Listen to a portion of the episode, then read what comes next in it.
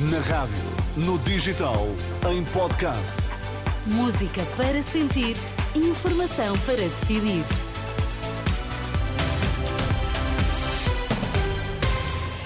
As notícias mais importantes do dia no arranque da edição das quatro na Renascença. Ministro da Saúde diz que dificuldades nas urgências são habituais nesta altura do ano. Pedro Nuno Santos afasta a opção de Montijo para o novo aeroporto.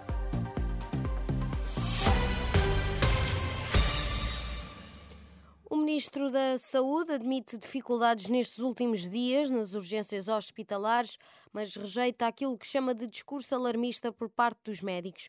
Manuel Pizarro diz que são dificuldades habituais nesta época do ano. Nós temos dificuldades, essas dificuldades são habituais nesta época do ano, o que não as torna mais aceitáveis, mas são habituais, e vamos vencer essas dificuldades, como sempre, com um grande esforço, com a rede do Serviço Nacional de Saúde. Se é verdade que temos hospitais em Lisboa com tempos de espera muito elevados, eles têm melhorado ao longo do dia, veremos como é que passamos a noite de hoje. Também é verdade que temos outros hospitais que têm dado uma resposta muito pronta. Manuel Pizarro diz esperar que o agravamento das infecções respiratórias comece a atenuar na primeira semana de janeiro, mas ressalva que esta é uma situação que tem que ser avaliada diariamente. Habitualmente, estas agudizações das infecções respiratórias eh, ocorrem por períodos de duas, três semanas. Nós temos verificado já desde meados de dezembro, paulatinamente, um agravamento da situação na, na, na, no, no, que diz respeito aos adultos. Repito que no caso das crianças foi o mês de novembro, o mês do pico grande que tivemos que enfrentar. Eu espero que isto se comece a atenuar na primeira semana de janeiro, mas isto é algo que temos que ir avaliando no dia a dia. Em declarações aos jornalistas, o ministro garante estar a acompanhar a situação nos hospitais da região de Lisboa, onde há utentes que chegam a esperar até quase 18 horas para serem atendidos nas urgências. Nesta altura, há uma afluência elevada aos hospitais devido ao aumento das infecções respiratórias, nomeadamente de gripe A. Pedro Nuno Santos afasta a opção de Montijo para novo aeroporto.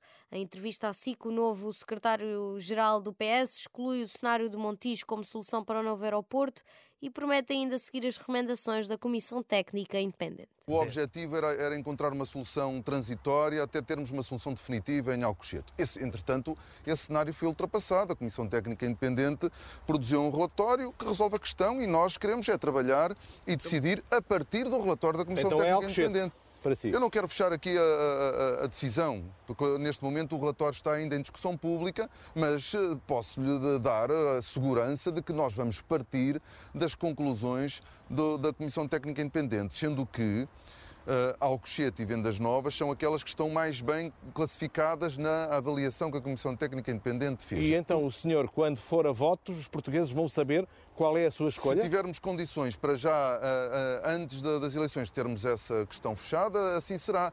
Vamos ver se. O sucessor de António Costa, em entrevista à SIC. Frontalmente contra o presidente da Associação Nacional de Treinadores de Futebol, José Pereira, não compreende como foi possível o selecionador nacional do papel documentador da Amazon Prime Video ter entrevistado Bruno Fernandes após a vitória do Manchester United sobre o Aston Villa. Foi na última noite com Roberto Martínez a entrevistar um jogador que é presença assídua nas convocatórias feitas por si, algo que José Pereira considera inaceitável. Não só da qualidade do presidente da Associação Nacional de Treinadores de Futebol, mas como um adepto da seleção nacional também, acho que o selecionador nacional tem que estar acima deste tipo de prestações de serviços. E, portanto, discordo perfeitamente. Acho que, naturalmente, só o fará com a anuência da, da Federação Portuguesa de Futebol. O presidente da Associação de Treinadores diz que o presidente da Federação sabe o que fazer, mas contactada pela Renascença, fonte da Federação diz que não vai haver qualquer reação oficial a esta polémica.